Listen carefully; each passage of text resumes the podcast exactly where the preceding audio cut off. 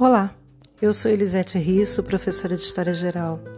Vamos conversar um pouquinho hoje sobre a Idade Média, em especial a Alta Idade Média. Iniciamos esse estudo falando sobre esse período que é fundamental para que nós possamos compreender sobre quais estruturas se consolidou o que alguns historiadores chamaram de Idade das Trevas. Mas para isso é importante nós sabermos que a Idade Média ela teve início na Europa com as invasões bárbaras no século V, 476, com a desagregação do poderoso Império Romano do Ocidente. Ela vai se estender até o século XV, com a tomada de Constantinopla, de Constantinopla pelos turco-otomanos, em 1453, e também com a retomada do comércio e das cidades, o que vamos chamar posteriormente de renascimento comercial e urbano. A principal característica desse período é o sistema de produção feudal e a ruralização da economia. Isso tem que ficar muito claro para você. A isso vai se somar também o enfraquecimento comercial, uma excessiva supremacia da Igreja Católica e uma sociedade hierarquizada, estamental. Note que é a desagregação do Império Romano do Ocidente que vai iniciar um processo de mescla da cultura latina dos romanos com a cultura germânica, aquela que foi trazida pelos povos que invadiram e se estabeleceram na Europa Ocidental.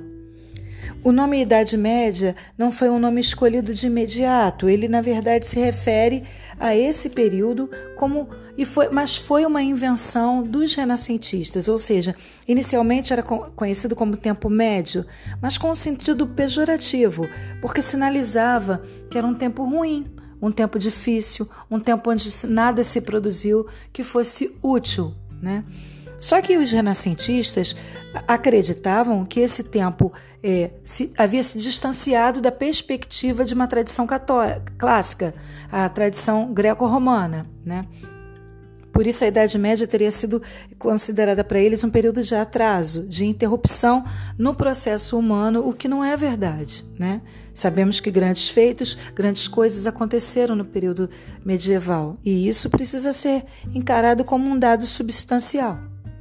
É, o feudalismo vem de uma característica básica, que é o feudo, né? uma unidade de subsistência autossuficiente, onde vai girar toda a vida da Idade Média.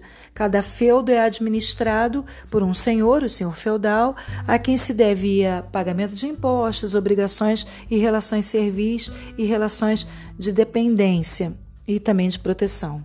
Grosso modo, o feudalismo vai ser caracterizado por isso, por ser uma organização social, política, cultural, ideológica e econômica na Europa. Isso vai explicar a estruturação dessa sociedade europeia a partir desses moldes sob embasamento ideológico da Igreja Católica.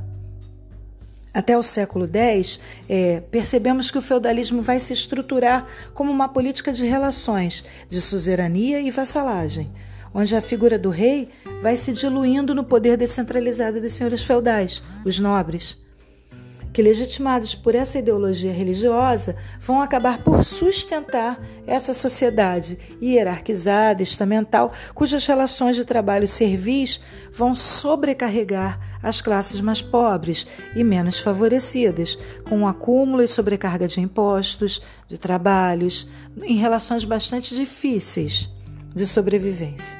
Mas é isso que vai sustentar, grosso modo, a estrutura feudal. Note que é a produção agrícola e a exploração do trabalho servil que vão dar o sustentáculo dessas unidades autossuficientes, os feudos. Percebemos que com o fim do Império Romano, a sociedade ocidental ela vai se ruralizando, ou seja, as pessoas vão se colocando mais distantes das cidades. As pessoas empobrecidas elas se estabelecem nas cercanias das grandes propriedades rurais, a procura não apenas de sobrevivência, mas também de, de proteção. E daí vão surgindo as relações de trabalho servis, que são diferentes de escravidão, né? O senhor feudal, então, é a figura central nesse cenário político. Né? É ele que é o dono das terras, é ele quem vai permitir quem pode e quem não pode trabalhar nas suas terras, desde que cumprissem os, os, os impostos que ele estabelecia. Né? E esses impostos iam das mais diferentes formas, desde o pagamento de trabalho, de trabalho gratuito nas terras do senhor, até taxa por, por casamento, por herdar a terra é, para o trabalho do, de pai para filho, né? A relação de trabalho com essa relação de ser servo no lugar do meu pai que morreu, isso também é uma, uma forma de imposto a ser cobrado, enfim. Foram vários os impostos estabelecidos para manter a propriedade do senhor feudal. Ele vai ser então aquele que protege e que guarda os que estiverem instalados em sua propriedade, mas ele também tinha o poder de vida e de morte sobre as pessoas. Isso causava uma dependência e um medo muito grande dos senhores feudais. Eles vão se robustecer em termos políticos e administrativos por conta de terem sob seu domínio várias pessoas que o, o mantêm nessa estrutura de poder. A Igreja Católica, portanto, ela vai ser a grande idealizadora, a grande é, influenciadora, vamos dizer assim, é, desse mundo feudal. Né? O seu poder deixa de ser religioso apenas para ser também secular e vai atingir várias tomadas de decisão, ações políticas diferentes em diferentes esferas. Tudo girava em torno dessa religiosidade que atrelava as pessoas às suas classes sociais. A igreja, por exemplo, determinava a cultura, o pensamento, a filosofia da época, elaborava uma construção ideológica que ia justificar justamente essas desigualdades do mundo feudal. Para ela, os servos cumpriam seu papel nessa pirâmide social por uma designação divina. Assim, a sociedade se apresentava dividida em três classes: nobreza, clero e os plebeus, né?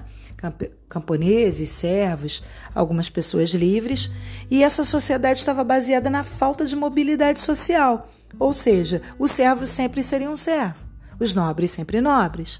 Já entre os nobres havia uma relação de vassalagem que estabelecia relações de poder com os reis e nobres de cada reino. Assim, o rei era o suzerano, ele estabelecia laços de fidelidade entre si e os demais nobres, os vassalos.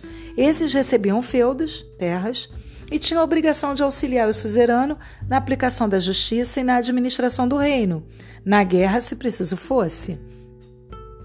A Idade Média foi longa, mas alguns acontecimentos foram importantes para a história da humanidade. Podemos citar, por exemplo, a formação do primeiro Império Carolíngio, né, um império formado por Carlos Magno, que era descendente de francos. E esse reino foi importante para a estrutura né, da Europa medieval e moderna. O surgimento do, do islamismo, por exemplo, no século VII, marcou o rompimento do Ocidente com o Oriente. Séculos depois, a Igreja Católica entra em guerra com os muçulmanos para estender o seu poderio aí até o Oriente. Note que as cruzadas, que vão no século, do século XI ao século XII, elas mobilizaram várias tropas cristãs contra os muçulmanos. O objetivo era retomar a Terra Santa dos, dos muçulmanos. Foram nove cruzadas, né? O objetivo era conquistar Jerusalém, só que não aconteceu dessa forma. As cruzadas trouxeram também para a Europa uma série de produtos até então desconhecidos dos europeus. E isso também fomentou muito o comércio. Então, novas rotas de comércio foram sendo traçadas, novos produtos foram sendo introduzidos no comércio europeu e que foram é, disseminando e fundamentando ainda mais esse renascimento comercial e urbano.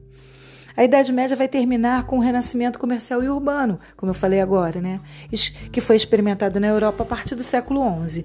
Então a gente tem novas técnicas que permitiram o aumento da produção de víveres e de alimentos, que geraram excedentes de produção que puderam ser comercializados posteriormente. O aumento dessa produção de alimentos garantiu também um aumento populacional, mas o comércio fomentado e incentivado por essas questões todas, acabaram ampliando a circulação de moeda. Ocorreu então, no século XIII, um processo de êxodo rural, que a gente vai entender melhor quando compreende que as produções agrícolas e a grande quantidade de comerciantes fizeram as atividades comerciais serem retomadas nas cidades. No século XIV, por exemplo, os historiadores vão acreditar que é um século que considerado a fronteira final da Idade Média, né? Por ser um século de crise, caracterizado por guerras que causaram destruição, geraram fome, e isso resultou, resultou também num fenômeno conhecido como peste negra, onde um terço da população europeia morreu. Então, essas mudanças, essas características trazidas pelas é, transformações comerciais, econômicas e políticas desse período europeu, elas são fundamentais para que a gente possa compreender como se organizaram é, as nações na Idade Média, na Idade Moderna. Note também que a fome ela vai gerar é, revoltas nos camponeses, a partir principalmente do século XIII. E o, o crescimento urbano ele vai colocar fim a esse isolamento feudal. Mas essas revoltas também aconteceram nas cidades, né? principalmente por falta de empregos. Percebemos então novas estruturas de poder que vão surgindo a partir dessas novas realidades econômicas e sociais, políticas também. A organização política desses reinos, por exemplo, vai se modificar de tal forma que vão surgir os estados nacionais, ou seja, as relações feudais de suzerania e vassalagem já não eram mais suficientes para abraçar esse mundo novo, esse mundo em crescente transformação que foi o final da, da Idade Média. Note que o enfraquecimento do feudalismo e o fortalecimento do comércio, eles vão trazer novas práticas econômicas, novas práticas políticas, novas práticas de se organizar a produção no estado, no reino, no país. Então vão, vão surgir aí práticas econômicas chamadas de mercantilismo, que vão trazer uma nova face para esse comércio crescente, para essa nova realidade econômica, política e social. Observe que quando Constantinopla cai, em 1453, o comércio com o Oriente se fecha e a Europa se volta então para outras perspectivas de chegada até o Oriente, às especiarias, aos produtos que foram trazidos para o gosto europeu. E é dessa necessidade de buscar novas rotas que se vai explorar o Oceano Atlântico, abrindo novas fronteiras e consolidando o fim da Idade Média com as grandes expansões marítimo-comerciais. Esse é o tema do nosso próximo podcast. Como você pode ver, a Idade Média foi uma idade rica, né, um período rico da história em transformações políticas, econômicas, sociais fundamentais para que a gente compreenda o mundo moderno, esse mundo que vai surgir com o mercantilismo, com os estados nacionais, com o absolutismo, com as práticas de colonização, dentre tantas outras coisas que nós vamos ver no próximo podcast. Fique ligado!